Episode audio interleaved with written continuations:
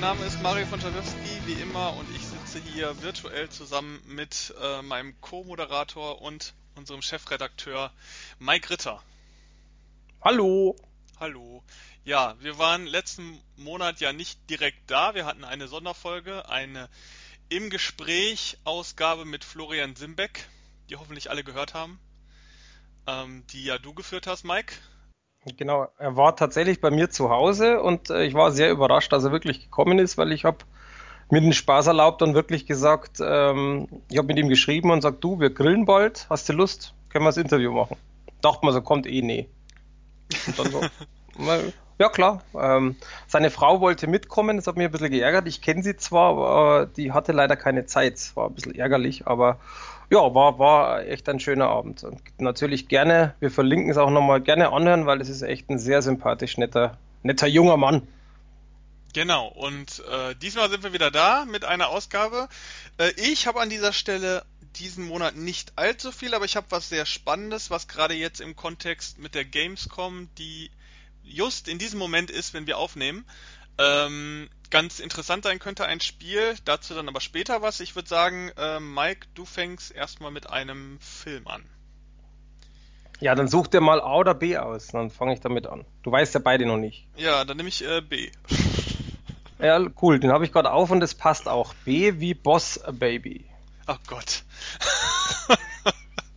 Alles klar, dann haben wir raus. Jetzt bin ich gespannt. Äh, jetzt bin ich erstmal gespannt, warum du Oh Gott sagst weil ich schon den Trailer ganz, ganz, ganz, ganz furchtbar fand. Und äh, ich arbeite ja nebenbei im Kino und man kriegt ja so ein bisschen auch mit, was für ein Publikum da so reingeht. Mhm. Und das ist schon ist nochmal eine Stufe unter den Minions, sag ich jetzt mal. Äh, ich bin aber interessiert, was du zu dem Film sagst, weil zu dem Film, den Film direkt kenne ich ja nicht. Äh, ich werte da jetzt wirklich nur durch den Trailer und die ein, zwei Szenen, die ich bisher davon gesehen habe. Okay, pass auf. Ich habe, ich habe wohl gemerkt, ein, ein ähm, Freund von uns beiden, den wir live kennen und in Facebook haben, der hat irgendwann mal vor ewigen Zeiten, ich glaube Kinozeit, geschrieben, dass der Film cool ist und lustig. Mhm. Und äh, ich habe tatsächlich das Cover damals äh, gesehen und in dem Moment genauso wie du, oh Gott, nee. Weil war für mich kein Animationsfilm, der irgendwie lustig sein kann, so als Vorurteil. Ich habe den mir bestellt. Ich wollte ihn unbedingt sehen und ich muss gestehen, ich habe mich mega amüsiert und das hätte ich mir nicht gedacht. Also wirklich hätte ich mir nicht gedacht. Ich liebe ja generell Animationsfilme, jetzt nicht alles, aber vieles. Und dachte mal, eben ein Animationsfilm mit Baby, pff, nee, weiß nicht. Ich wusste wohl gemerkt, ich habe keinen Trailer gesehen, ich habe keine Inhaltsangabe gelesen, gar nichts, wie eigentlich immer. Und wir haben uns dann den familientechnisch angeguckt, also meine Freundin, die Kleine und ich, und wir haben wirklich herzhaft gelacht. Äh, es ist selten so, dass ich in einem Animationsfilm so lache, also so intensiv. Äh, nicht permanent, sondern halt wirklich auch immer mal fünf, sechs, zehn Minuten gar nicht, aber dann wieder richtig.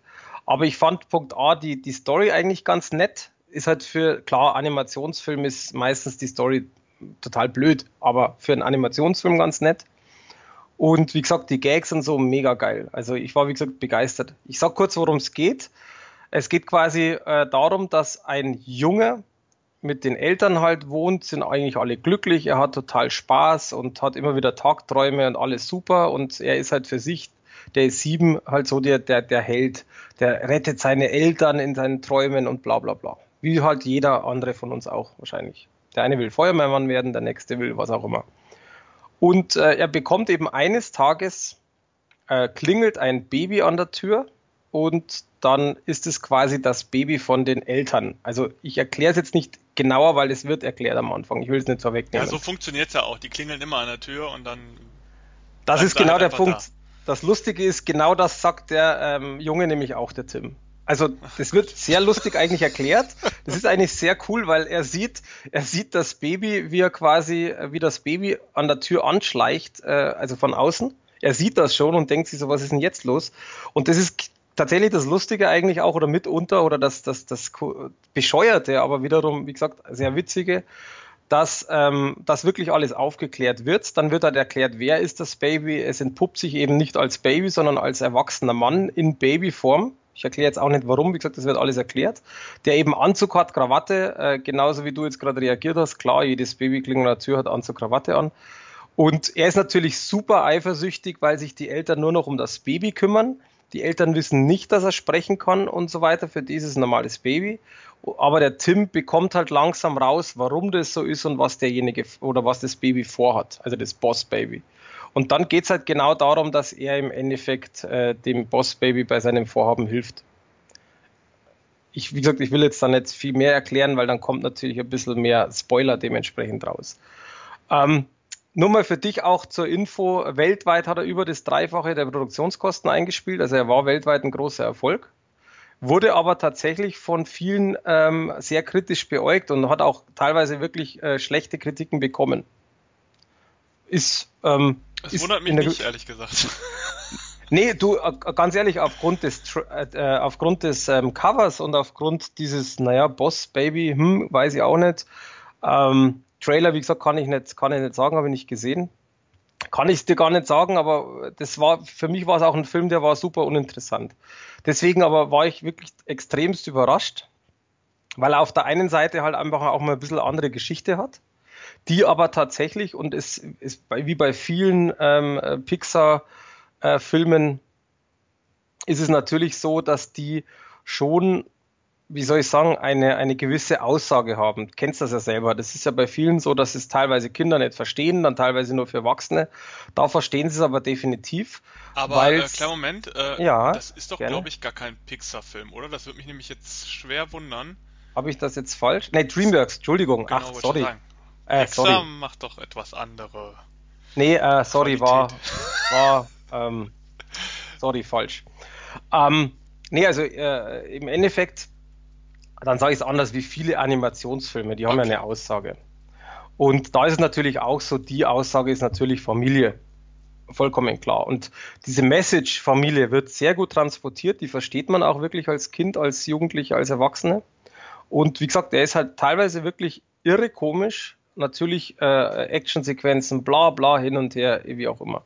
Was ich aber auch dazu sagen muss, trotzdem finde ich die Animationen zum Beispiel, die sind gut, aber man hat schon Besseres gesehen. Also qualitativ von den Animationen her ist es definitiv kein, kein äh, Top, wie auch immer, sondern da gibt es weitaus bessere. Äh, ist aber immer die Frage, wer es beäugt. Also ich, für mich muss der Film passen und nicht jetzt die einzelnen Punkte wie was auch immer äh, zum Beispiel, dass einer der Protagonisten oder einer der Charaktere eine blöde Stimme hat. Das ist mir wurscht, wenn es nicht bei allen so ist. Deswegen, äh, summa summarum, weil du gesagt hast, du bist sehr gespannt. Also ich habe wirklich einen 9 von 10 vergeben, weil ich einfach, ich habe mich, wie gesagt, ich habe mich totgelacht und wir haben dann auch noch Specials angeguckt und ich fand den richtig, richtig, also wirklich richtig, richtig gut. Ich gucke äh, guck gerade hier bei ihm DB, da hat er eine 6,4, das geht ja sogar noch für, für, einen, äh, für einen Animationsfilm. Metascore hat er eine 5, das geht ja auch noch bei Metascore tatsächlich, beziehungsweise Metacritic, äh, wo die Wertung ja herkommt. Also, okay, dann. Ich, ich frage mich halt, also nach dem Trailer sagt mir das eigentlich nur das, oder sagt mir der Trailer nur, der Film hat, wirkt wie sehr viel Slapstick und Pupshumor. Und klar, beim Thema Baby vielleicht äh, ist das sogar zu erwarten.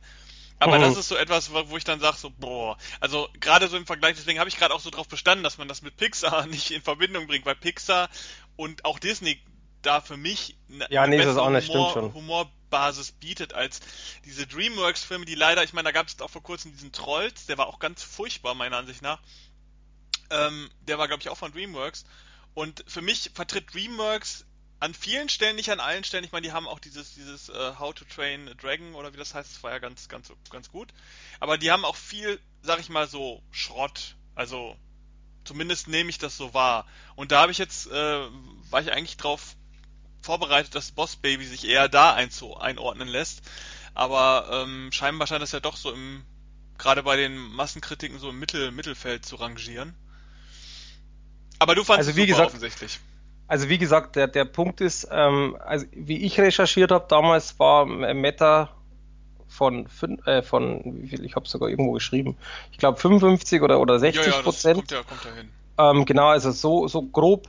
Ähm, ich bin da aber auch, wie gesagt, ich bin, was Animationsfilme angeht, tatsächlich wenig, äh, wenig kritisch. Äh, liegt einfach daran, ich muss unterhalten werden oder nicht. Punkt. Ja, da und bin ich vielleicht genau das Gegenteil. Ich bin bei Animationsfilmen immer ganz, ganz, ganz furchtbar kritisch.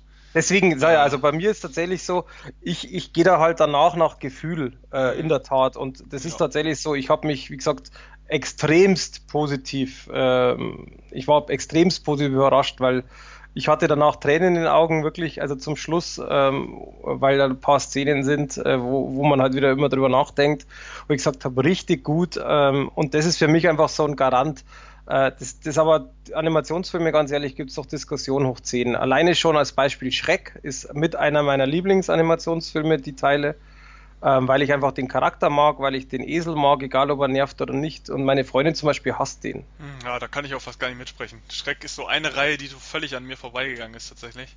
Ja, und das, also ich glaube, das wird sowieso immer so sein. Das ist zum Beispiel bei, bei Ice Age so, äh, bei mir ging es anders. Ice Age finde ich immer ganz nett, aber das war's. Und es gibt viele, die lieben ja dieses Franchise oder diese Serie, ähm, diese Reihe. Deswegen äh, trotz dessen, wie gesagt, für mich ist Boss Baby ein absoluter Überraschungshit und ich fand den richtig, richtig gut. Also Animationsfilmfans müssen den auf jeden Fall gucken. Das würde ich schon sagen, ja, auf alle Fälle. Mhm. Ja, ähm, du hast noch zwei Sachen, glaube ich.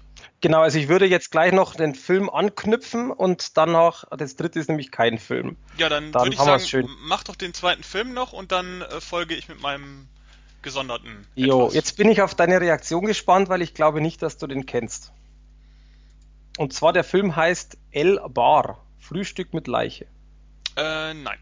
Klingt auch äh, nach etwas, was außerhalb von Amerika und Deutschland produziert wurde. Absolut. Also, ähm, ist ein spanischer Film und wer das Ganze so ein bisschen die letzten, ja, letzten Jahre ist übertrieben, aber so die letzte Zeit ein bisschen verfolgt, es kommen immer wieder sehr, sehr coole, aber tatsächlich Nischenfilme aus Spanien. Ja, tatsächlich, das würde ich auch unterschreiben. Und ähm, Perdita Turango zum Beispiel, den Film, wer den kennt, das ist der gleiche Regisseur. Und ähm, also ich habe den zum Beispiel tatsächlich auch auf DVD. Und äh, ja, das ist halt etwas Besonderes. Es geht schon mal los, dass ich mir echt schwer getan habe, dass ich den katalogisieren kann, wo der hingehört. Ähm, weil der vereint irgendwie so viel Genres. Das ist ganz komisch. Also nicht negativ, sondern tatsächlich so, hä? Weil ähm, ich erkläre kurz, worum es geht, weil die Idee ist eigentlich schon mal, die ist absolut abgefahren, aber schon irgendwie cool. Und zwar, es geht darum, der Film geht los, dass eine Frau, die Elena, möchte zu einem Blind Date und äh, ist aber der Handy-Akku leer und dann geht sie in eine Bar, um den Handy-Akku aufzuladen. Und ähm, ist quasi in der Bar und äh, trinkt halt was an der Bar und lädt den Handy-Akku auf. Und dann auf einmal ähm, macht es einen Schuss und vor der Bar wird ein Typ erschossen. Der fällt dann um. Natürlich Panik äh, in der Bar wie außerhalb der Bar. Die Leute laufen rum, keiner versteht, was los ist. Ähm, kurze Zeit später wird eine zweite Person erschossen. Und äh, natürlich weiß immer noch keiner, was los ist. Und jeder denkt natürlich, da ist irgendwie ein wahnsinniger Scharfschütze irgendwo und äh, keine Ahnung. Und es traut sich auf der einen Seite keiner raus. Logisch, das war vor der Bar. Auf der anderen Seite haben die halt äh, eigentlich keine großartige Fluchtmöglichkeit, weil so eine Art Hinterausgang gibt's nicht. Und äh, ja, und dann passieren halt verschiedene kuriose Sachen. Ähm, und diese äh, verbliebenen Barbesucher, also es sind acht Stück an der Zahl, äh, die checken irgendwie gar nicht, was los ist. Und auf einmal hören sie aus dem Klo so grunzende Geräusche. Und da steht auf einmal so ein Riesenkerl vor denen, der ausschaut wie ein Zombie, also so ähnlich, äh, vergleichbar. Und äh, der greift sie an und dann hauen sie den quasi um und dann wird es halt immer kurioser und du hast halt als Zuschauer gar keinen Plan, was ist denn jetzt kaputt. Also äh, am Anfang ist so Richtung ähm, Feel-Good-Komödie, so ist es ein bisschen aufgebaut. Dann äh, kommst du irgendwo in den Bereich Thriller, äh, Action, was ist jetzt passiert? Da werden Leute erschossen, dann geht es auf einmal Richtung Horror, eben mit irgendeinem Zombie oder was auch immer. Und das vereint halt sehr, sehr viele äh, Genres und der Film geht quasi dann weiter, dass die ähm, rausfinden, was ist denn da eigentlich los? Warum ist das Ganze los? Und wie können sie aus dieser blöden Bar, die im Endeffekt auch nicht groß ist, entkommen?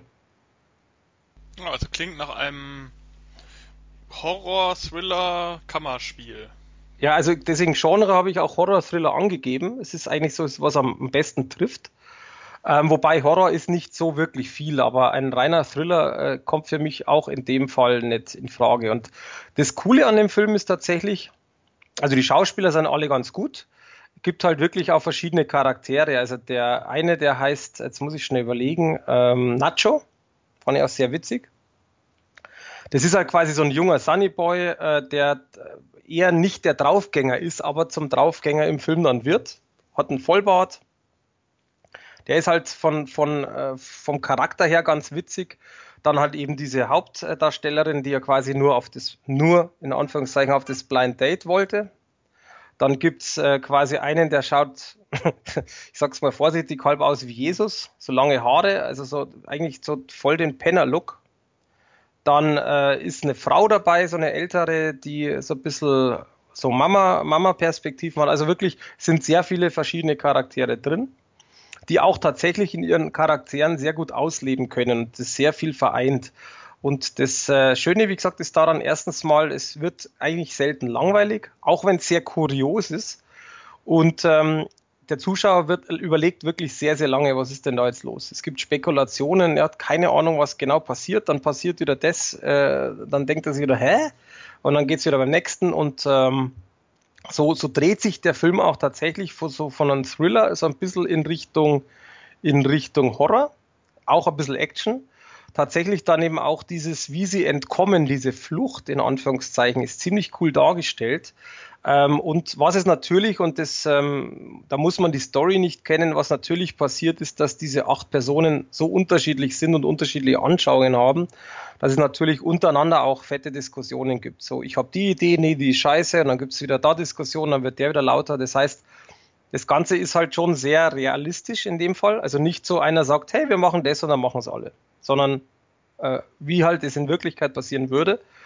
Und ähm, das Gesamtkonstrukt, das, das ist halt wirklich sehr cool, weil sehr viel vereint wird, weil auch tatsächlich, wenn man jetzt äh, jemand das beschreiben sollen oder sollte, wo man wirklich sagt, naja, man kann es eigentlich in keine Schublade stecken, was ja oftmals in die Hose geht, wenn man total viel verschiedene Sachen vereint.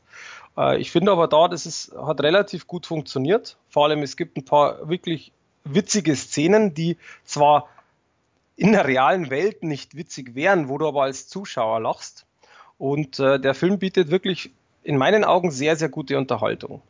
Auch zum Beispiel äh, extra technisch, es ist zwar leider nicht viel dabei, es gibt dann Extras nur den Trailer und das Making-of, aber das Making-of dauert äh, um die 30 Minuten und ist auch sehr interessant, weil im Endeffekt der Regisseur, oft gezeigt wird äh, und was erklärt mit den Schauspielern. Zum Beispiel erklären die da, dass die Rolle Nacho, äh, also die, dieser Name, der ist per Zufall entstanden. Und dies, dieses Making-of ist eigentlich sehr cool, weil du merkst, dass die Schauspieler und das ganze Zusammensein von den äh, Schauspielern, Regisseuren, Filmemachern sehr locker war. Natürlich sieht so aus, das sind 30 Minuten, alles andere ist rausgeschnitten. Aber ich meine damit, dass man halt wirklich auch merkt, dass die Produktion sichtlich Spaß gemacht hat und es wird im Film auch wiedergespielt. Deswegen tatsächlich, wer so ein Horror-Thriller mit Action, Humor und irgendwie so eine Kombination möchte und jetzt nicht abgeneigt ist, weil es ein spanischer Film ist und man jetzt keinen Hauptdarsteller irgendwie aus einem Hollywood-Film kennt, unbedingt anschauen. Es ist von mir wirklich ein Geheimtipp, äh, weil ich kannte den Film gar nicht, habe den gesehen und fand den echt sehr, sehr amüsant, sehr, sehr witzig. Also kleine Service-Info, wer den Film Witching and Bitching gut fand, der wird wahrscheinlich hier auch Spaß haben. Ist nämlich der gleiche Regisseur und so wie es klingt, wahrscheinlich ein ähnlicher Humor.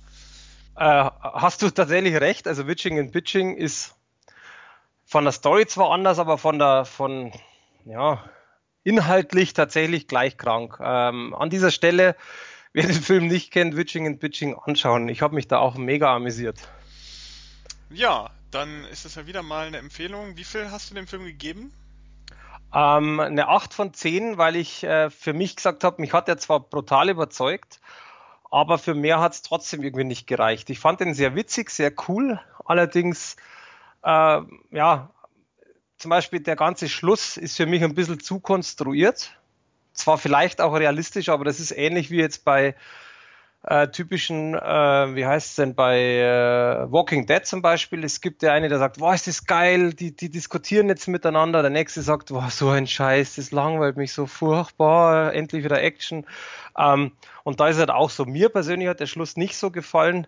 Äh, ich kann dir aber nicht, ehrlich gesagt, keinen Schluss sagen, der mir gefallen hätte. Ich weiß es nicht in dem Zusammenhang, ja, aber deswegen. Vielleicht auch ein bisschen zu viel gespoilert, wenn man sich das Gegenteil Nee, nee, nee, sowieso, aber 8, 8 von 10, also wie gesagt, auf alle Fälle Geheimtipp und, und in meinen Augen richtig cooler Film, der tatsächlich, glaube ich persönlich, ziemlich verschwinden wird, weil das, ähm, den kennt halt einfach kein Schwein und das ist halt bei sowas echt immer schwierig. Ich sehe das jetzt noch, wie zum Beispiel äh, Rec ist ja auch Spanisch. Mhm. Und ähm, in der Filmgruppe bei uns merke ich immer wieder, dass Leute den Film zum Beispiel auch überhaupt nicht kennen. Und ah, obwohl sag, Rack zum äh, Release-Datum schon eine ganz große Nummer war. Lief ja in Deutschland ja, auch. Absolut. Absolut war es eine Nummer, aber den kennen immer noch nicht viele, äh, immer viele noch nicht. Und ich finde es halt, äh, ich finde es ist kein Muss, dass man es gesehen haben muss, aber es ist halt schon ein Film, wo man sagen kann, ja, der, der lohnt sich, finde ich persönlich. Aber äh, kennst das ja, du, der eine äh, geht in die Richtung, der andere in die. Deswegen, ich würde halt nur tatsächlich sagen, gibt es den Spaniern eine Chance, weil der ist echt, äh, der ist echt amüsant und vor allem, er ist halt auch wirklich gut gemacht. Also das ist nichts irgendwie, ähm, natürlich ist es kein A Movie, aber es ist halt, es ist auch kein äh, D-Film, der irgendwie nur 5000 Euro hatte, so ungefähr. Also das merkt man auch. Mhm. Ja, du das, bist dran. Ja, ich bin dran. Ähm, ich habe, wie gesagt, diesen Monat keinen Film, sondern ich habe gestern, und deswegen äh, handelt es sich hier auch mehr um eine Preview und nicht direkt um eine Review, ähm, habe ich das Spiel Mario and Rabbids Kingdom Battle bekommen von äh, Ubisoft ähm, für die Nintendo Switch, für die neue Nintendo-Konsole tatsächlich eins der wenigen äh, neuen Exklusivspiele, die ganz neu für die Konsole gemacht wurden. Da sind jetzt relativ viele Neuauflagen rausgekommen. Mario Kart Deluxe und Splatoon 2 ist ja im Grunde auch nur eine Neuauflage. Da ist ja auch nicht viel neu gewesen. Ähm, und nach Zelda kommt dann jetzt der nächste große Titel, äh, Mario and Rabbids Kingdom Battle. Das erste eigene Super Mario Spiel für die Switch auch sozusagen. Ja, es ist halt ein besonderes Spiel, weil bei der E3 wurde es ja das erste Mal angekündigt. Man wusste vorher schon, es soll eine, ein Crossover geben zwischen Super Mario und den Charakteren äh, und den äh, Rabbits, die man von äh, der französischen Firma Ubisoft kennt, die man aus den Rayman-Spielen kennt. Das sind so, die sind so ein bisschen wie die Minions, nur noch bescheuerter, sag ich jetzt mal. Ähm, warte, warte. Ah! Ja, so ungefähr. Wobei ich sagen muss, äh, in meiner Spielzeit bisher haben sie noch nicht geschrien. Das ist ja ein Scheißspiel, dann kann es ja gar nicht gut sein. Vielleicht äh, haben sie es aber auch extra gemacht. Weil die Rabbits haben eigentlich, die sind zwar sehr erfolgreich gewesen lange Zeit, aber äh, in den letzten Jahren ist es ja dann doch relativ still drum gewesen, weil auch viele tatsächlich gesagt haben, dass diese Viecher ihnen irgendwann auf den Zeiger gingen. Und äh, Rayman ist ja sowieso nicht mehr so die große Nummer. Und äh, da hat man nicht mehr so viel mitbekommen. Umso erstaunlicher war dann die Ankündigung, dass es da so ein Crossover geben soll, weil der Humor von Super Mario und Rabbits ja schon irgendwie ein unterschiedlicher und anderer ist. Aber aus irgendwelchen Gründen hat Nintendo gesagt, äh, Ubisoft, äh, wir machen das. Und das Spannende auch bei dem Spiel ist äh, zusätzlich, dass das Spiel nicht von Nintendo entwickelt wurde, sondern von Ubisoft. Das heißt, das ist eins der wenigen Spiele, das Nintendo aus der Hand gegeben hat und wo Nintendo gesagt hat, ihr Leute in Frankreich, ihr habt jetzt, ihr dürft jetzt Mario und äh, auch viele andere Charaktere aus dem Universum benutzen und ein eigenes Spiel machen. Und äh, das ist natürlich hat man bei der E3 auch gemerkt bei der Präsentation, wo der Chef von von Ubisoft und äh, äh, von ähm, der Super Mario äh, Erfinder auf der Bühne waren und man die Emotionen spüren konnte, wie stolz äh, Ubisoft auch darauf war, dass sie Super Mario verwenden durften und den Segen von Nintendo bekommen haben. Und das ist ja im Grunde auch eine, eine, schöne Sache. Ubisoft ist ja nun mal eine weltweite Firma, die machen sehr viele erfolgreiche Spiele und auch sehr, sehr viele gute Spiele. Und äh, umso spannender war es dann jetzt mal, dieses Spiel auszutesten. Und ich bin es ja gerade am äh, ja am Reviewen, am Durchspielen und äh, habe es aber erst gestern bekommen. Das heißt, äh, meine Eindrücke, die ich jetzt hier schilder, sind rein basierend auf dem ersten Drittel des Spiels ungefähr. Ähm, und noch keine finalen Worte. Die bekommt ihr dann in der Review, die nächste Woche, beziehungsweise eigentlich jetzt schon, wenn ihr den Podcast hört, müsste diese Review schon äh, bei sofahelden.de online sein. Das heißt, wenn ihr euch das jetzt hier angehört habt und das irgendwie interessant für euch ist, könnt ihr direkt unter dem Podcast-Artikel oder auf unserer Seite sofort die Review lesen. Ähm, dort gibt's dann die finale Wertung und meine finalen Worte. Ich will jetzt nur ein bisschen was zu dem Spiel an sich erzählen. Die große Frage ist natürlich, was ist das für ein Spiel? Es handelt sich nicht um ein Jump'n'Run, wie man das bei Super Mario vielleicht erwarten könnte, oder um ein Partyspiel, was auch viele erst gedacht haben, bevor bei der E3 diese ja, Ankündigung dann äh, final gemacht wurde. Ähm, es handelt sich um ein Strategie-Taktik-Action-Spiel, was bei so einer Marke ähm, wie Super Mario und auch einer Marke wie Rabbit sehr ungewöhnlich ist, weil man ja denken könnte, es tendiert doch vielleicht immer noch eher zu Kindern. Und äh, Kinder sind nicht gerade dafür bekannt, besonders taktisch oder besonders äh, ja geduldig zu sein, was bei solchen Spielen ja durchaus äh, Nummer eins äh, Charakterzug sein sollte, um, um diese Dinger spielen zu können.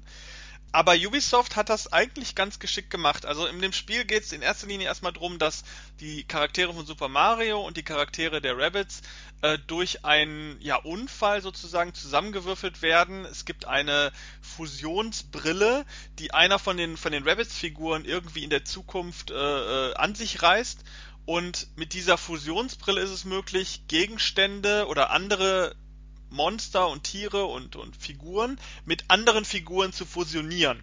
Und äh, diese fusionierten Figuren werden dann allerdings in irgendeiner Form böse. Und so ist dieser komische Rabbit, der diese Brille hat, die ganze Zeit dabei, meist auch versehentlich, äh, diese Rabbit-Figuren mit irgendwelchen Super Mario äh, äh Charakteren zu fusionieren. Also da gibt es dann irgendwie eine Pflanze, eine böse Pflanze und die wird mit einem Rabbit fusioniert und dann gibt es eine Rabbit-Pflanze, die irgendwie böse ist und die als Gegenspieler funktioniert. Und das gleiche ähm, bezieht sich dann auf andere Dinge, dann werden Rabbits mit irgendeinem Pinsel ge gekreuzt und das sind dann so komische Pinsel-Rabbits und so weiter. Also ganz viele verrückte Figuren, die da äh, zusammengewürfelt werden. Und auf der anderen Seite hat man dann Super Mario, der zusammen mit Luigi und Prinzessin Peach auch irgendwie davon äh, damit betroffen ist, weil äh, es einige Rabbits gibt in äh, Super Mario Kostümen, die äh, wurden fusioniert mit einem äh, Poster, soweit ich weiß, von Super Mario, Nintendo Poster und dadurch sind dann so komische Rabbits äh, zustande gekommen. Und äh, diese Truppe, bestehend aus Rabbits und Super Mario Charakteren, ist dann nun dabei, das äh, Pilzkönigreich vor diesen fusionierten komischen Monster Rabbits zu retten und diese Fusionierbrille äh, zu finden und den entsprechenden Rabbit, der diese Brille die ganze Zeit aufhat und benutzt. Und das ist so diese Geschichte, völlig an den Haaren herbeigezogen und bescheuert, aber passt irgendwie zu diesem, zu diesem Konstrukt Super Mario und Rabbits. Und das Spiel stellt sich dann so dar, dass es ähm, so ist, dass man sich 90% der Zeit auf so Schlachtfeldern in Super Mario Optik äh, be bekämpft mit Rabbits. Man hat seine eigene Gruppe bestehend aus drei Leuten, äh, beziehungsweise drei Figuren und man hat die Rabbits gegen sich. Und dann äh, ist man strategisch rundenbasiert auf diesen Feldern dabei, die gegnerischen Rabbits zu bekämpfen. Äh, man hat dafür so Knarren, Pistolen. Ich glaube, das ist sogar das erste Spiel, wo ähm, äh, wirklich auch mit Waffen hantiert werden. Es sind natürlich Fantasy-Waffen, aber es sind trotzdem schon, schon Waffen. Und das Ganze funktioniert dann wirklich so in einer Richtung XCOM, wenn man das kennt. Äh, das ist eher ein Strategie-Taktikspiel für ältere Semester.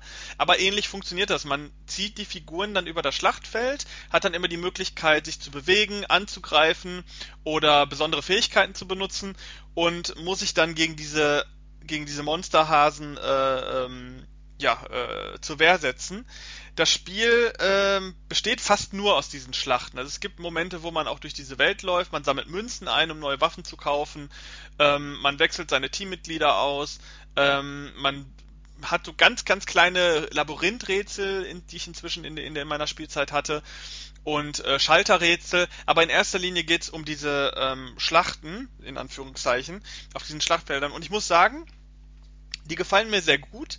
Äh, sie sind am Anfang noch nicht besonders fordernd, aber der erste Endgegner ähm, in diesem Spiel, das ist so ein, also der erste Miniboss sozusagen, der ist schon ein bisschen happiger. Da bin ich tatsächlich auch beim ersten Mal schon, schon äh, draufgegangen. Ähm, da muss man schon taktisch äh, planen. Und ich bin immer noch in der ersten Welt. Es gibt vier Welten in diesem Spiel. Das heißt, äh, da wird wahrscheinlich schwierigkeitstechnisch noch ein bisschen was hochgehen, könnte ich mir vorstellen. Und ähm, ja, also ich finde es sehr interessant. Das Spiel macht mir bisher sehr viel Spaß. Ich glaube auch tatsächlich, dass es am Ende eher eine höhere Wertung wird als eine niedrigere, weil ich bin sehr verwundert und begeistert, dass das auch von Ubisoft so geklappt hat, dass man die Rabbits auch relativ erträglich da unterbringen konnte. Die haben tatsächlich auch ein paar lustige Szenen, äh, ähm, wo ich auch lachen musste. Also gerade dieses Zusammenspiel auch mit diesen äh, verkleideten Rabbits und ihren Counterparts äh, aus dem Super Mario Universum ist schon sehr witzig, ähm, weil da hat man schon den Humor erkannt, der da drin liegt und äh, hat da entsprechende anim animierte Sequenzen gemacht. Davon gibt's relativ viele im Spiel. Ähm, die Grafik ist sehr schön, ähm, kein Weltenbrecher, aber die passt perfekt in dieses Super Mario, in diese Super Mario Welt rein und man hat auch nie das Gefühl, man spielt ein Spiel, was nicht von Nintendo entwickelt wurde. Also man, man, man hat, die haben das schon wirklich gut getroffen, das Spiel Nintendo-artig zu machen. Und das liegt jetzt nicht nur an der Grafik, sondern tatsächlich auch am Spielgefühl. Es fühlt sich sehr, sehr sauber an, ohne irgendwelche Fehler und die KI der Gegner ist auch meiner Ansicht nach sehr gut geworden. Ähm, macht sehr viel Spaß. Ich habe das gestern tatsächlich den ganzen Tag gespielt, ähm, werde nachher weiterspielen und äh, damit die Kritik dann auch äh, Ende der Woche fertig wird und ihr die dann mit diesem Podcast sofort lesen könnt. Ähm, das Spiel kann man gerade bei der Gamescom tatsächlich anspielen. Es ist sehr schön, dass wir das so früh bekommen haben, dass man sich damit auch ordentlich auseinandersetzen kann. Ähm, ich denke mal, das wird ein Verkaufshit werden für die Switch. Nicht nur, weil es das erste Super Mario Spiel ist, sondern weil es wirkt, als wenn es ein gutes Spiel ist. Ähm, ein einziger Punkt, den ich vielleicht als Warnung so ein bisschen anbringen würde, ist, und das ist so eine, so eine Kritik, die man vielleicht auch im Vorhinein schon hatte, ist, ich weiß nicht, wie gut dieses Spiel für kleinere Kinder geeignet ist. Ähm, viele Eltern, die vielleicht ihren Kids jetzt eine Switch gekauft haben, werden wahrscheinlich händeringend auf das erste richtige Super Mario Spiel warten. Und ich weiß nicht, ob das wirklich geeignet ist für kleinere Kinder. Ich kann mir vorstellen, so Kinder ab 10, ab 12, die werden, glaube ich, äh, mit diesem Taktikanspruch, wenn sie so getrimmt sind, sage ich jetzt mal, schon was anfangen können und werden da, glaube ich, auch keinerlei Probleme haben, das Spiel dann auch zu spielen. Aber bei Kindern unter, unter 10 Jahren würde ich sagen, ist es eher nicht geeignet, weil ähm, man muss schon eine ruhige Hand mitbringen. Man muss schon relativ viel warten. Auch die Züge der gegnerischen Rebels, die dauern schon mal ein bisschen länger.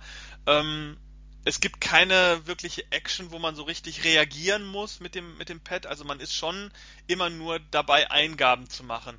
Und selbst die wenigen Momente, wo man dann durch die Spielwelt läuft, beschränken sich auch wirklich nur aufs Laufen.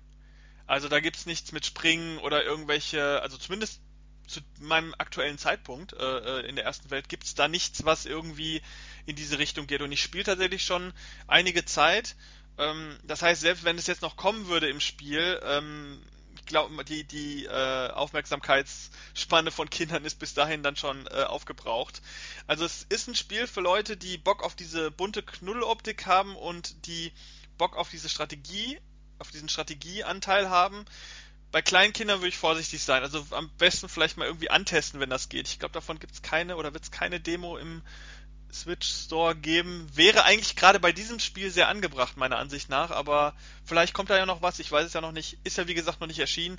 Beziehungsweise jetzt schon, aber zu dem Zeitpunkt, wo ich das hier ausführe.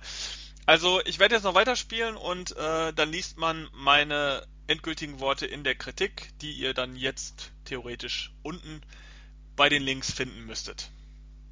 Das wär's. Keine Punktzahl, keine Wertung, gibt's noch nicht. Ähm, ja, klingt, klingt sehr amüsant. Kannst du nichts mit anfangen, oder? Doch, ich fand die Rabbits immer sehr, sehr geil und Mario sowieso, aber ich glaube, man muss es spielen. So richtig hundertprozentig verstanden habe ich es nicht, aber ja, man muss sich auch Bilder anschauen, glaube ich. Das ist. Äh, das ist tatsächlich das Spannende. In der ganzen Berichterstattung jetzt seit der E3, seit man weiß, dass es sich um so ein Strategiespiel handelt, haben sich auch viele gefragt, wie soll das funktionieren in diesem Universum äh, mit der Zielgruppe und mit den Rabbits dann auch noch. Also es ist schon, es ist ein spannendes Spiel, es ist ein sehr spannendes Produkt und ist vor allen Dingen auch, muss ich sagen, geil von Nintendo, dass sie, dass sie dieses Risiko eingehen, weil es ist ein Risiko. Es ist ein Spiel, eine Spielart, die in diesem Super Mario Universum noch gar nicht Thema war. Also ich kann mich nicht erinnern, dass es mal abseits von Rollenspielen mal wirklich was taktisches äh, äh, im Mario Universum gab. Ähm, und da muss ich sagen, Hut ab, Nintendo, dass ihr euch das traut, dass ihr das auch aus der Hand gegeben habt, tatsächlich, ähm, an einen anderen Entwickler, der noch nicht mal japanisch ist. Ähm, Finde ich super. Und ja, wie gesagt, Kritik unten in den Links. Nächste, nächste Kritik. Ja, von mir kommt natürlich schon in einer gewissen Weise eine Kritik, aber ein bisschen schwierig. Also ich, ich, ich möchte es nicht als Kritik werten in dem Sinn, sondern eher so äh, als äh, krasses Gimmick für Fans. Und zwar sagt dir der Avegant oder Avegon oder wie auch immer mal die äh, Firma Avegant, das ist eine amerikanische Firma, glaube ich, Glyph. Sagt dir das was? Nein. Dann google mal. Nein, Quatsch. okay, Kritik zu Ende, sehr gut. Google ja, äh, ganz tolles Ding. Nein, ähm, kur kurzer Hintergrund. Äh, ich bin ja auch so ein kleiner Technik-Fan kein Freak, der sich jetzt alles kaufen muss, sondern ich bin halt schon offen für, für neue Geschichten, was natürlich im Filmbereich und so angeht. Und ähm, relativ easy erklärt, das ist ein Video-Headset oder eine Videobrille von mir aus. Nicht vergleichbar jetzt mit so einer 3D-Geschichte wie, äh, wie heißt es auf der PlayStation? Äh, ähm, äh, nicht auf VR. der PlayStation. Genau, VR. Also keine VR-Brille in dem Sinn, sondern man kann sich vorstellen, man äh, ist zum Beispiel jetzt auf Reisen. Also ich bin jetzt von mir aus im Flugzeug unterwegs und äh, würde jetzt gerne einen Film schauen, habe von mir aus äh, ein DVD-Laufwerk mit DVD drin und dann schaue ich ja theoretisch auf den normalen Bildschirm, auf meinen 14 Zoll oder was ich auch immer habe. Mhm. Jetzt einfach mal so ein, so ein typisches äh, für einen Außendienster oder Vielreisenden typisches Szenario. So, jetzt kannst du natürlich Headset anschließen, äh, dann Film schauen, hast natürlich außenrum die ganze Umgebung, dir schauen die Leute rein, wenn es jetzt vielleicht irgendwie ein Film ist, der jetzt den nicht jeder sehen sollte oder privat oder was auch immer, dann blöd. Der Glyph im Endeffekt ist im Endeffekt, man kann sich vorstellen wie ein Kopfhörer, wie bei einem Headset.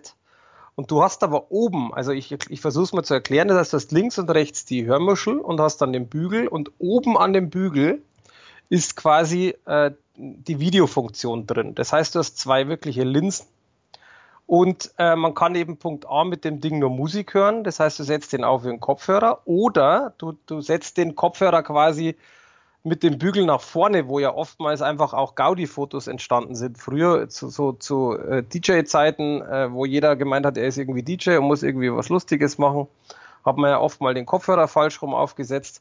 Ähm, so setzt man das Ding tatsächlich auf und dann hast du quasi vor deinen Augen den Bügel und dann diese äh, Augenlinsen eben, äh, wo man eben dann Film schauen kann.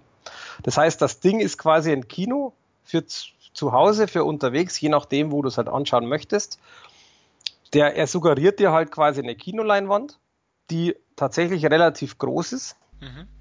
Du hast die Möglichkeit, und das ist eigentlich ganz schön bei dem Gerät, du hast also einmal vom Lieferumfang, der ist echt relativ hoch. Also ich war sehr überrascht. Ähm, du hast im Endeffekt eigentlich so gut wie alles dabei, was du brauchst.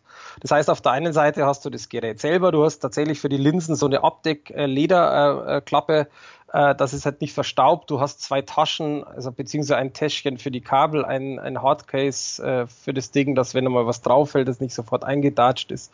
Dann die Anschlusskabel etc. Also das ist schon mal ziemlich geil. Und du schließt es im Endeffekt an, ganz normal zum Beispiel an, an die Konsole als Beispiel über HDMI. Also eigentlich wie ein Fernseher schließt du das Gerät an. Das heißt, du hast im Endeffekt dann einfach Kabel zu deiner Konsole oder halt zum PC und kannst dann ganz normal, also hast einen Monitor angeschlossen, kannst also theoretisch sogar E-Mails lesen. Äh, Habe ich versucht, ich erkläre gleich, warum das blöd war. Aber das ist halt echt schön, weil du hast quasi immer den Monitor vor Augen. Das ist schon mal ein Punkt. Der, der zweit, die zweite Geschichte ist, du wirst halt durch die Umgebungen nicht wirklich so abgelenkt. Also das beste Beispiel, man sitzt jetzt zu Hause, man schaut Fernsehen und auf einmal springt die Katze hoch. Äh, man wird draufschauen. Mhm. Also nicht, dass das schlimm ist, aber man wird abgelenkt und schaut vom, äh, vom Fernseher einfach weg. Und ähm, das hast du hier natürlich nicht, weil du hast im Endeffekt einen dunklen Raum und tatsächlich wirkt das Ding noch viel, viel besser, wenn man ähm, äh, dunkel macht. Also wenn du wirklich, zum Beispiel jetzt im Schlafzimmer habe ich es getestet, du liegst auf dem Bett, liegst wirklich da, schaust quasi nach oben, hast das Ding auf und kannst dann einen, einen Film anschauen und außen um dich herum ist nichts, weil es ist ja dunkel. Mhm. Und so macht Filmschauen tatsächlich Spaß. Und das Ding ist ehrlich gesagt selber zum Schauen ziemlich cool. Jetzt kommt ein kleines Aber, man muss es tatsächlich einrichten vorher. Und das ist nicht ganz so einfach. Es ist im Grunde genommen zwar nicht schwer, aber es gibt da tatsächlich einige Tipps und Tricks, die man, die man quasi beachten sollte, sonst wird es schwierig. Äh, der, der Punkt ist nämlich, man hat die Möglichkeit, also einmal ähm, für, zum Beispiel für Brillenträger hast du halt die Schärfe bzw. die Dioptrien, die du einstellen kannst. Äh, einmal drehen, fertig, das ist natürlich nicht schlimm. Aber man hat halt, man hat quasi dadurch, dass die Augenabstände ja anders sind, musst du die Augenabstände quasi äh, ändern. Dann hast du eben zugleich noch äh, die, die, das klingt jetzt komisch, aber quasi den Abstand zur Nase. Das heißt, du hast verschiedene Nasenklammern, die du auswechseln kannst, die funktionieren mit Magnet. Und das Ding liegt ja quasi auf deinen Knochen oben auf der Nase auf. Und äh, da ist eben der Punkt, dass du die verschiedenen Nasenklammern wirklich probieren musst, welche passt. Und bei mir war es tatsächlich so, äh, ich habe anscheinend so eine scheiß große Nase oder blöd gebaut oder was auch immer. Ich habe tatsächlich die, es gibt eine neutrale Nasenklammer ohne Bügel, die hat bei mir am besten gepasst. Äh, das heißt, es ist vom Tragekomfort nicht zu 100% so angenehm, wie wenn du so einen Bügel hättest, aber es trotzdem äh, ist absolut in Ordnung. Und da musst du wirklich rumprobieren, also das Ding ideal einzustellen, dass wirklich alles passt. Ich glaube, ich habe halbe, dreiviertel Stunde rumprobiert. Den Nasenbügel wieder runter, das. Dann kann man natürlich noch die Kopfhörer, also die Höhe von dem Bügel verstellen. Das sind also alles Faktoren, die beim normalen Kopfhörer total scheißegal sind, weil du aufsetzen, passt das Ding, ja, Bügel nach unten drücken, fertig. Äh, geht bei dem Glyph so halt leider nicht. Aber ist auch logisch, dass es nicht geht, weil wie gesagt, jede äh, Form des Gesichtes ist ja bei den ähm, Personen oder bei den Menschen einfach anders. Hat man es aber mal eingestellt und hat man wirklich diese Hürde überwunden, und das ist eben auch das, man hat, ich habe einige Tests gelesen im Internet zuvor, wo die Leute wirklich geschimpft haben, wo sie gesagt haben, ich habe das Ding aufgesetzt, das ist ja totaler Scheiß und ich sehe das gar nicht richtig und keine Ahnung, bla bla blub da bin ich mir sicher, dass die meisten einfach erwartet haben, sie setzen das Ding auf und es läuft. Und äh, das geht halt eben nicht. In dem Moment, wo man sich dick eingestellt hat und wo alles passt, ist es echt ein sehr amüsantes Teil, weil äh, du hast halt, wie gesagt, was für unterwegs. Es sieht echt cool aus. Es ist im Endeffekt alles dabei. Wenn man es nur als Kopfhörer benutzen möchte, dreht man es um, macht die Augenklappe drauf und fertig und hat echt einen geilen Sound. Also deswegen ein schönes Gerät. Abschließend eben tatsächlich, bevor ich jetzt noch mehr über das Ding spreche, weil da könnte man einiges sprechen. Wer tatsächlich für unterwegs was sucht, der viel unterwegs ist oder zu Hause zum Beispiel sagt, es nervt ihm immer, weil seine Freundin immer den Fernseher irgendwie benutzt und ich möchte vielleicht auch im Wohnzimmer sitzen und ob, ob das dann schön ist oder nicht, ist eine andere Sache. Für den ist der Glyph echt cool. Das Einzige, was mich persönlich abgeschreckt hat, das ist einfach eine persönliche Sache, ist der Preis weil ich der Meinung bin, das ist schon echt ein hoher Preis. Man muss natürlich auch sagen, das Ding ist sehr hochwertig gebaut mit, mit Alu, mit was auch immer, mit Leder äh, und es muss seinen Preis haben. Aber trotzdem, und das Ding kostet momentan um die 500 Euro, wäre es mir persönlich einfach so zu teuer. Ist aber wie gesagt eine, eine, Meinung. Ich meine, es gibt Leute, das ist auch, deswegen möchte ich das auch kurz entkräften. Es gibt Leute, die kaufen sich für 4.000, 5.000 Euro einen Fernseher. Auch das wäre mir zu teuer. Das ist mir einfach nicht wert. Für jemand, der im Endeffekt sagt, er, er hat Bock auf sowas, für den wird es definitiv wert sein und der wird es auch zu schätzen wissen, weil wie gesagt, das Teil selber ist sehr, sehr hochwertig gebaut. Mhm. Also klar, wer, wer das jetzt für unterwegs braucht, der ist dann natürlich bei solchen Sachen immer besser bedient. Aber wie gesagt, du hast es gerade schon erwähnt, PlayStation VR, da kann man auch Filme mitgucken auf riesiger Leinwand. Und das gibt schon für günstiger, also. Ja, es ist, ist genau der Punkt. Also man muss im, im Endeffekt, man muss in meinen Augen wissen, was man will. Also ich habe ich hab da mit Freunden auch gesprochen, der gesagt hat, was ist das? Was, also, weil sieht ja aus wie ein Kopfhörer oder fast wo er gesagt hat, was liegt denn da rum, habe ich es ihm erklärt, sagt, da braucht man das, äh, was kostet es ja so und so viel, ja, nee, das ist ja krass. Wo ich sage, nee, so kann man es nicht sagen. Das ist, muss jeder für sich entscheiden, was möchte er, was braucht er. Tatsächlich, äh, ich habe es unterwegs noch nie benutzt. Es ist tatsächlich so, dass ich teilweise im Bett liege, das Ding aufsetze, nebenbei Laptop und über den Laptop auch zum Beispiel YouTube gucke als Beispiel. Äh, jetzt kurz noch zu der Anekdote, warum E-Mail-Lesen für mich schwierig war. Äh, ich habe das wirklich aufgesetzt angeschlossen und hatte gerade meinen E-Mail-Client auf und dann habe ich natürlich umgeschaltet und habe ich die vor mir. Man kann es lesen, es ist scharf, das ist alles toll. Die, die Umstellung ist allerdings, du guckst in Wirklichkeit, also in echt, ich habe zwei Monitore. Das heißt, du guckst auf Monitor A und dann drehst du einfach den Kopf und guckst auf Monitor B. So. Jetzt hast du das Ding auf und drehst deinen Kopf nach rechts, dann bleibt der Monitor ja immer vor dir. Das heißt, wie ein kleiner Zwerg, der den Monitor immer in die Richtung, wo du blickst, nachschiebt. Und das klingt sehr komisch, aber das war für mich eine mega Umstellung, weil du diese, Gewöhn die, diese Gewohnungssache, also diese, diese Gewohnheit, die du hast, der Monitor ist fest, deine E-Mails sind vor dir oder dein, dein äh, Outlook oder was auch immer, dein, dein Amazon Und dann schaust du weg, weil du eben dich von mir aus auf die Tür konzentrierst, weil jemand kommt. Äh, und mit dem Ding schaust du da hin und siehst halt immer noch das. Und am Anfang haben wir echt gedacht, so ein Scheiß, das ist total voll, voll blöd. Für, fürs Fernsehschauen ist es total geil. Ja, diesen Effekt gibt es tatsächlich auch, um den, um den mal kurz einzu, einzuhaken, den gibt es auch bei PlayStation VR. Wenn man den kleinsten Bildschirm wählt, für Filme gucken oder spielen, was auch immer, dann hat man den immer vor sich. Und wenn man sich mit dem Kopf dreht, dann geht dieser Bildschirm immer mit. Das finde ich auch völlig irritierend. Deswegen habe ich den noch nie eingeschaltet. Ich habe immer die große Variante, wo, wo man dann die einfach da bleibt und wenn man den Kopf bewegt, dann ist die halt immer noch an der Stelle, wo man äh, aber das geht ja bei deiner Brille nicht, weil deine Brille ist tatsächlich, ich sehe hier gerade, die ist irgendwie, ähm, das ist so Netzhaut-Projektion. Äh, das heißt, ähm, man hat natürlich immer den Bildschirm vor sich dann. Äh, genau. Ich frage mich jetzt, wie ist die Bildqualität? Ist die dadurch wesentlich besser, als äh, man erwarten würde?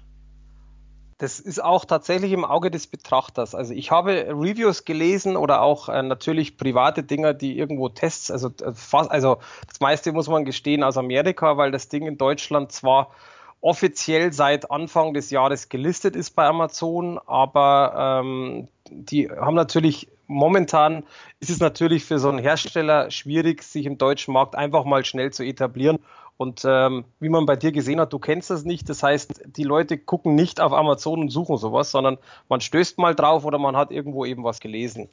Und ähm, jetzt habe ich den Faden verloren. Äh, Bildqualität. Danke. Und ähm, da habe ich auch oft gelesen, eben tatsächlich, äh, dass die Leute halt ein 4K, was auch immer, erwarten. Und das ist halt einfach, man kann es halt nicht vergleichen. Ich habe tatsächlich vom Hersteller selber mal so eine Erklärung gelesen, wie das Ganze funktioniert. Ich kann es aber ehrlich gesagt nicht wiedergeben. Ich weiß es auch nicht mehr so hundertprozentig. Ähm, es ist so, die Bildqualität ist echt gut. Ich habe mal am Anfang ähm, ganz was anderes erwartet irgendwie.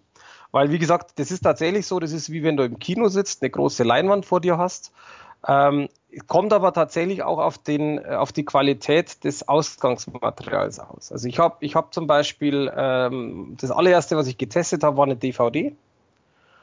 Und die hat gut ausgeschaut, aber wo man schon gedacht habe, so, nee, passt nicht, weiß ich nicht, ähm, keine Ahnung. Aber äh, danach habe ich festgestellt, mein Gott, bist du doof. Das sieht auf dem Monitor genauso scheiße aus. Also mhm.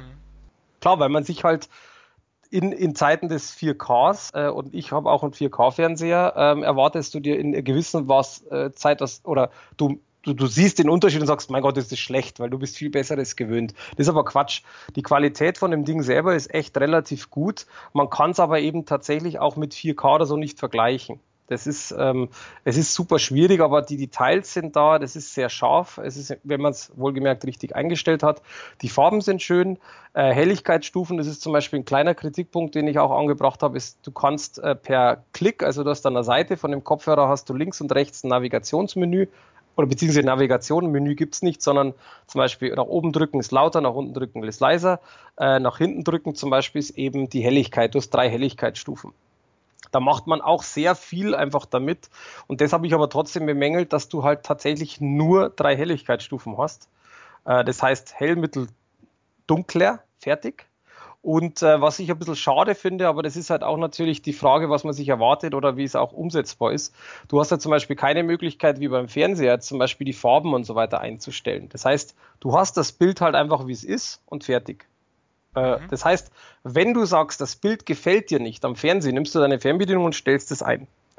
Bei Glyph musst du theoretisch das eben nicht am Gerät machen, sondern von mir aus jetzt über einen, über einen Player vom, vom DVD-Player, Videoplayer oder wo auch immer du das angeschlossen hast, kannst du da nichts umstellen. Ist es so, wie es ist. Das heißt, du hast die drei Helligkeitsstufen und das war's. Bei mir ist das Problem, das ist aber etwas, was ich weiß, dass das Problem gibt's äh, nicht wirklich so oft äh, quasi bei bei Filmfans oder bei den äh, Leuten.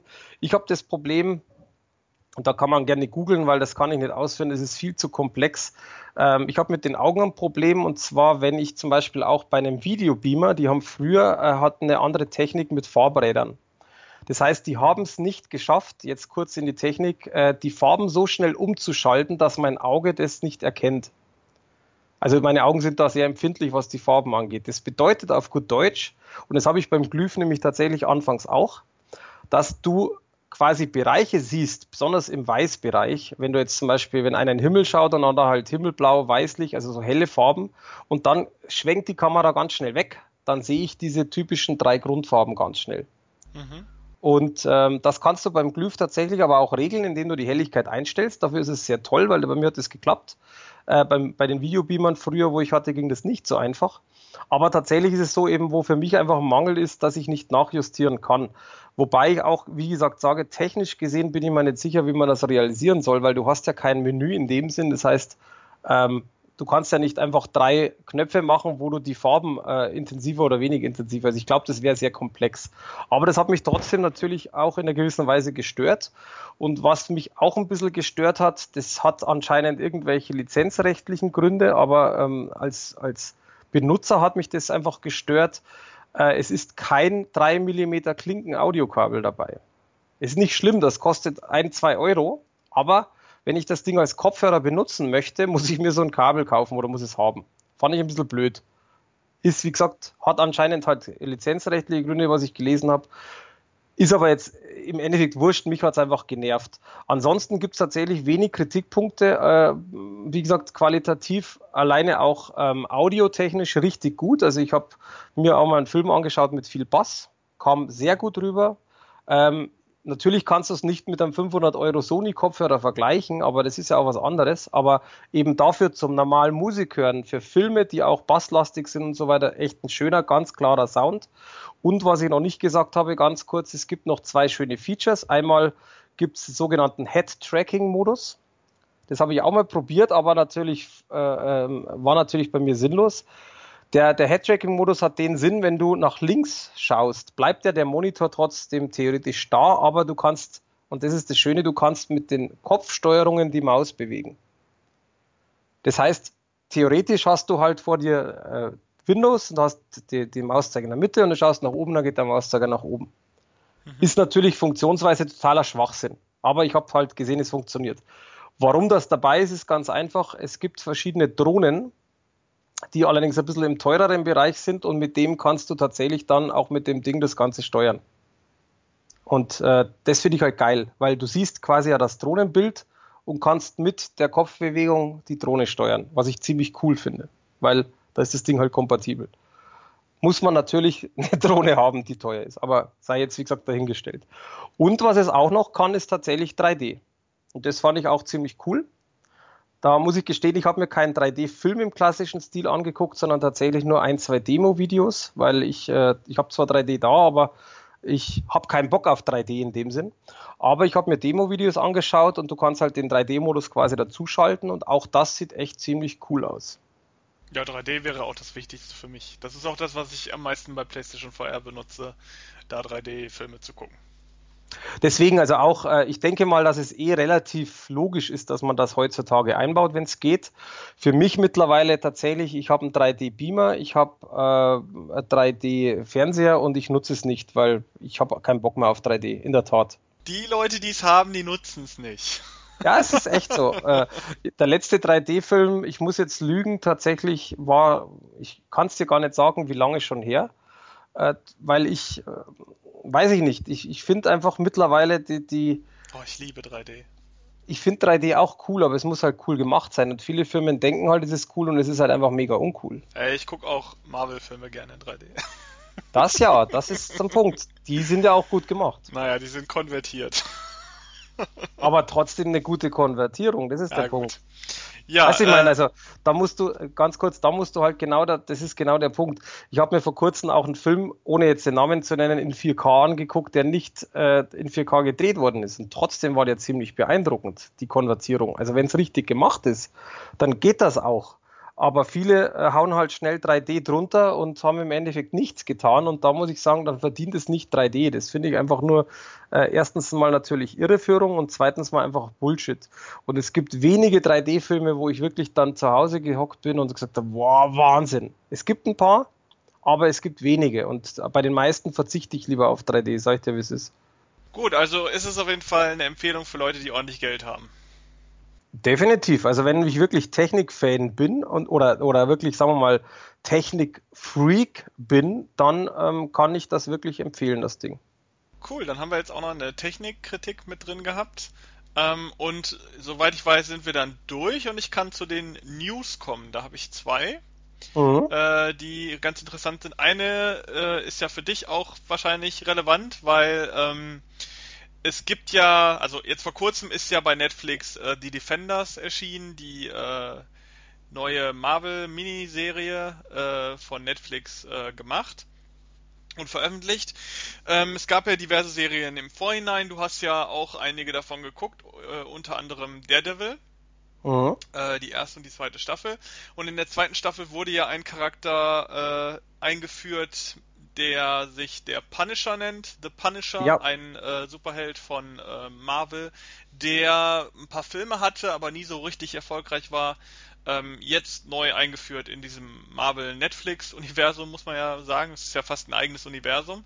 Da kommt jetzt demnächst tatsächlich eine eigene Serie für, für den Punisher. Ähm, und der erste ja, Mini-Trailer ist raus ähm, und damit ist die Serie dann, dann auch im Grunde fertig angekündigt. Und ähm, ja, wann sie kommen soll, weiß ich ehrlich gesagt gar nicht, gerade im Moment. Ähm, wahrscheinlich nicht mehr lange, äh, sicherlich Ende des Jahres oder so, ähm, wird es dann den Punisher geben. Ich weiß nicht, ich habe ja, wie gesagt, äh, Daredevil die erste Staffel ganz gern geguckt, die zweite Staffel fand ich dann irgendwann nicht mehr so spannend und die Besetzung des Punishers ist auch nicht so das, was ich davon erwartet habe, aber du warst, glaube ich, relativ angetan. Mm, was heißt angetan? Sagen wir so, ich finde den Schauspieler selber ganz cool, weil der ja bei Walking Dead ja auch quasi den eigentlich Guten und dann doch den Bösen gespielt hat. Ah, Spoiler. Nee. ich habe keine Ahnung von The Walking Dead. Egal. Ähm, nee, also ähm, ich fand den Schauspieler schon bei Walking Dead ganz cool, äh, aber er ist halt ein Arsch. Mhm. Also der Charakter zumindest. Ich weiß nicht, wie er in echt ist, aber er wirkt halt, ich glaube, er wirkt immer so. Weiß ich nicht, aber ähm, ich fand den, wie gesagt, ganz cool. Allerdings, äh, ja, weiß ich nicht. Ich finde, es passt zu dem einfach. Das ist so ein Punkt, ähm, ja, weiß ich nicht. Ich, ich fand es gut. Äh, aber die grundlegende Frage ist ja, guckst, wirst du die Serie gucken? Kann ich dir ehrlich gesagt nicht sagen, weil ich momentan ehrlich gesagt viel zu viel habe. Ich habe zum Beispiel noch nicht mal von Marvel den, äh, wie hieß denn der, der, der, der Typ, der so äh, Stählerne Faust? Nee, da gab es da irgendeinen so Untertitel. Ähm, Iron Fist? Iron Fist, danke. okay, ich wusste es doch. äh, auch zum Beispiel das noch nicht gesehen. Also es gibt einige Serien, wo ich einfach sage, momentan äh, klingen verdammt interessant, aber weiß ich nicht. Sagen wir mal auf der grünen Wiese, wo du Zeit hast ohne Ende, würdest du es auf jeden Fall gucken. Das definitiv, aber das glaube ich wird nicht passieren. Ich habe immer noch viel zu viel ungesehene Filme und äh, tatsächlich äh, weiß ich nicht. Also es gibt es gibt einfach viel zu viele Filme, die ich noch sehen möchte. Ähm, also, also steht bei mir nicht auf der oberen Flagge. also so. für die, die jetzt gerade äh, begeisterte Defenders suchten, die werden wahrscheinlich eine Menge Spaß haben, dann auch mit dem Punisher, der jetzt offiziell dann auch äh, kommen wird. Mhm. Ähm, als zweite ähm, interessante und letzte Info ist äh, jetzt vor kurzem rausgekommen, dass es wohl ein Spin-off, das ist wieder eine Comic-Meldung, fällt mir gerade so auf, äh, ein Spin-off von Batman geben wird als Filmversion von dem Joker. Und zwar soll das wohl auch so eine Art von Origin-Geschichte werden ähm, für den Joker, was ich sehr spannend finde, weil man muss ja dazu sagen, das DC-Universum ist ja aktuell nicht so im besten Zustand. Die Filme kriegen relativ oft sehr schlechte Kritiken. Ähm, dann gibt's ja diesen Hickhack mit Batman und wer ihn spielt und wer es dreht und wie es damit weitergehen wird. Äh, dann ist der Justice League ja noch nicht raus und der scheint ja jetzt zumindest so, was man so sieht, jetzt auch nicht das Rad neu zu erfinden. Ähm, da ist DC so ein bisschen äh, hinter Marvel eigentlich relativ weit abgeschlagen. Äh, jetzt denken sie an, über einen Joker-Spin-off äh, nach, was auch spannenderweise nicht mit Jared Leto sein soll, der ja eigentlich den äh, ähm, Joker in diesem neuen DC-Universum, zumindest in diesem äh, Suicide Squad-Film verkörpert hat. Ähm, was ich jetzt schon so ein bisschen als Eingeständnis äh, werte, dass der Joker wohl doch nicht so gut angekommen ist. Ähm, wie man sich erhofft hat. Äh, meinst, du Jared, ihn, meinst du Jared Leto oder was? Genau, der in dem Suicide Squad den Joker gespielt hat. Äh, wie fandst ja du den denn? Furchtbar. Ganz ehrlich. Also, ganz, also, ganz furchtbar. ich mag den Schauspieler total gern, aber ich fand ehrlich gesagt als Joker, also als Figur Joker, wie man ihn eigentlich von früher und so weiter kennt, fand ich ihn auch einfach überhaupt nicht passend. Überhaupt nicht. Ja, also Jared Leto spielt ja durchaus gerne diese, gerne so abgefahrene Rollen. Äh, ich bin jetzt kein großer Fan, ich wüsste jetzt auch keinen Film, wo er mich so besonders begeistert hätte, aber er ist auf jeden Fall ein Schauspieler, den man, den viele gerne sehen. Ja. Äh, den Joker, der ist wirklich, meiner Ansicht nach war der völlig daneben. Äh, der hat ja so eine, so eine Gangster, ähm, Boss-Attitüde, die ich ganz furchtbar fand, sah auch viel zu überzogen und, und comichaft aus für diese Art von Film, die sie dann gemacht haben. Ähm, ich muss ganz ehrlich sagen, äh, ich finde, die experimentieren, experimentieren mit diesem Joker sowieso gerade viel zu viel rum. Äh, die hatten Heath Ledger, der einfach seinen Stempel drauf gesetzt hat und damit so alles überrundet hat, was vorher so den Joker äh, äh, ähm, ausgefüllt hat. Und meiner Ansicht nach ist der beste Joker sowieso aktuell der Joker, der in der Gotham-Serie äh, stattfindet. Der ist zwar eine ganze Ecke jünger, aber der trifft meiner Ansicht nach von der Optik, vom Schauspiel, von der Art den Joker, wie man ihn so wahrnimmt, also aus allen Medien so zusammengewürfelt. Ich meine, jeder hat ja andere Joker-Sachen konsumiert. Es gibt Joker aus Filmen, es gibt Joker aus Zeichentrickfilmen, aus der Zeichentrickserie, aus den Comics. Aber ich finde, der Gotham Joker aktuell ich weiß gerade den Namen nicht von dem jungen Mann, der den äh, spielt, ist aber auch ein eher unbekannterer. Ähm, der macht es ganz hervorragend und ist ganz toll. Ich verstehe nicht, warum sie das nicht in die Filme übernehmen, warum die da solche merkwürdigen Figuren versuchen zu kreieren, wie jetzt mit dem Jared Leto in, in, ähm, in dem Suicide Squad Film. Aber man meint jetzt, dass der Joker unbedingt eine Origin-Geschichte braucht, was ich auch für völlig, meiner Ansicht nach auch völlig fehl, äh, äh, ne, für eine schlechte Idee halte, weil ähm, Gerade der Joker lebt auch ein bisschen davon, also das kann man besonders in dem The Dark Knight sehr gut beobachten, wenn der Joker immer wieder eine andere Geschichte erzählt, wie er seine Narben bekommen hat, dass der Joker eigentlich davon lebt, dass man gar nicht weiß, woher der kommt und warum der so verrückt ist und dass man nur so vage Anhaltspunkte hat, äh, äh, was da so Sache ist und dass sie das jetzt mit so einem Spin-off völlig über den Haufen werfen wollen. Gut, DC ist da sicherlich äh, äh, ein äh, bisschen eigen, was ihre Figuren angeht. Und die wollen ja aktuell wirklich aufs Brechen mit Marvel ähm, aufschließen. Ich weiß nicht. Ich bin da nicht von begeistert. Äh, du würdest dir sowas angucken? Wärst du, wäre das was, wo du ins Kino für gehen würdest? Eine Joker Origin Geschichte? Ähm, ich bin ja generell kein Kinogänger mehr, also definitiv Kinofrage nein. Äh, Suicide Squad habe ich, äh, glaube ich, vier, fünf, sechs Monate nach Blu-ray-Start erst gesehen mhm. und ähm, fand den ganz cool, aber auch jetzt ist halt einfach bei mir so ein Mittel, Mittel ich nenne es jetzt mal aus dem äh, Superheldenbereich, wenn man es jetzt mal so nennen darf, also Marvel DC, für mich so ein Mittelfilm, tatsächlich mittelmäßiger Film. Ganz gut, äh, ich finde aber ähm, auch die äh, Harlequin mega overhyped, also ich finde die ganz cool, aber ich weiß nicht, was alle, alle an der haben. Von wegen Wahnsinn und geil und keine Ahnung. Wir haben es auf der Ist Com halt attraktiv. Natürlich, keine Frage. Das wir haben es an der Comic-Con. Du, wir haben es an der Comic-Con München gesehen. Das Kostüm, was Frauen anhatten, war das.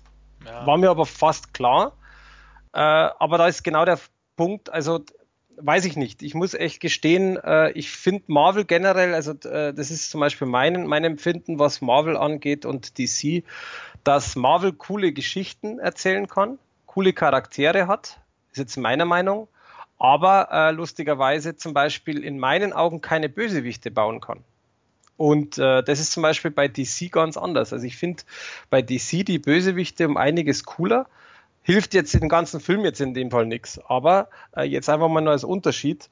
Und äh, ich bin generell ja extremer Batman-Fan. Und deswegen weiß ich ehrlich gesagt nicht, da ich ja alle, also wirklich alle Batman anstandslos mit der alten Serie und auch den allerersten Batman-Film noch aus den 50ern, wann das war, war, habe, ähm, weiß ich nicht, äh, wie das mit Joker funktionieren soll. Bin ich ähnlich wie du. Anschauen werde ich mal mit Sicherheit, da bin ich mir fast sicher, äh, egal was die Leute sagen, weil ich mir mein eigenes Bild machen möchte.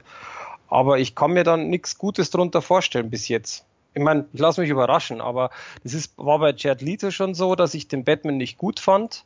Ähm, die Frage ist, welcher Batman war gut? Äh, und ich finde zum Beispiel nach wie vor auch in den alten, in der Serie und auch so weiter, war der Batman halt auch schon so total chaotisch, total krank. Und das hat mir bei dem äh, zum Beispiel gefehlt. Und für mich muss das einfach so ein einzigartiger Charakter sein. Und, und so jemand zu finden, schauspielertechnisch, weiß ich nicht, ist, ist unglaublich schwer. Und äh, deswegen, also ich glaube nicht dran, sag ich dir, wie es ist. Aber wer weiß. Ich meine, ich lasse mich auch überzeugen.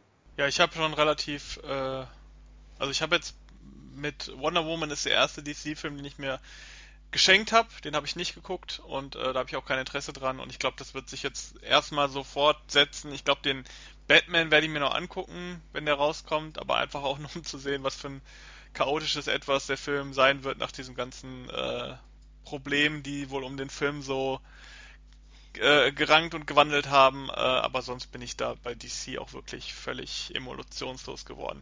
Die Serie Gotham ist immer noch das Beste, was die jemals produziert haben, meiner Ansicht nach. Ist immer noch gut und ähm, ich freue mich auf jede Staffel. Aber man hat, man merkt auch, die ist völlig fern von diesem ganzen, von dieser ganzen Kinowelt DC und vielleicht auch deshalb so gut geworden. Aber gut, äh, das war die letzte News, damit sind wir auch durch. Und wir haben diesmal eine sehr bunte äh, Folge. Technik, Filme, äh, Spiele, alles, alles, alles drin gehabt. Und Ist mega lang. Obwohl wir gleich gesagt haben, wir wollten es nicht so lang machen. Ja, aber äh, es gab viel zu besprechen und äh, schön, dass wir dann jetzt wieder äh, am Start sind. Nächsten Monat kann ich wahrscheinlich jetzt schon mal anteasern, wird auf jeden Fall wieder eine Menge drin sein. Also es wird eine Menge kommen. Äh, Menge Filme und so weiter und so fort. Spiele wahrscheinlich auch. Ganz, ganz viel. Und damit bedanke ich mich für die Zeit, Mike, und sag Tschüss unseren Hörern. Ebenso.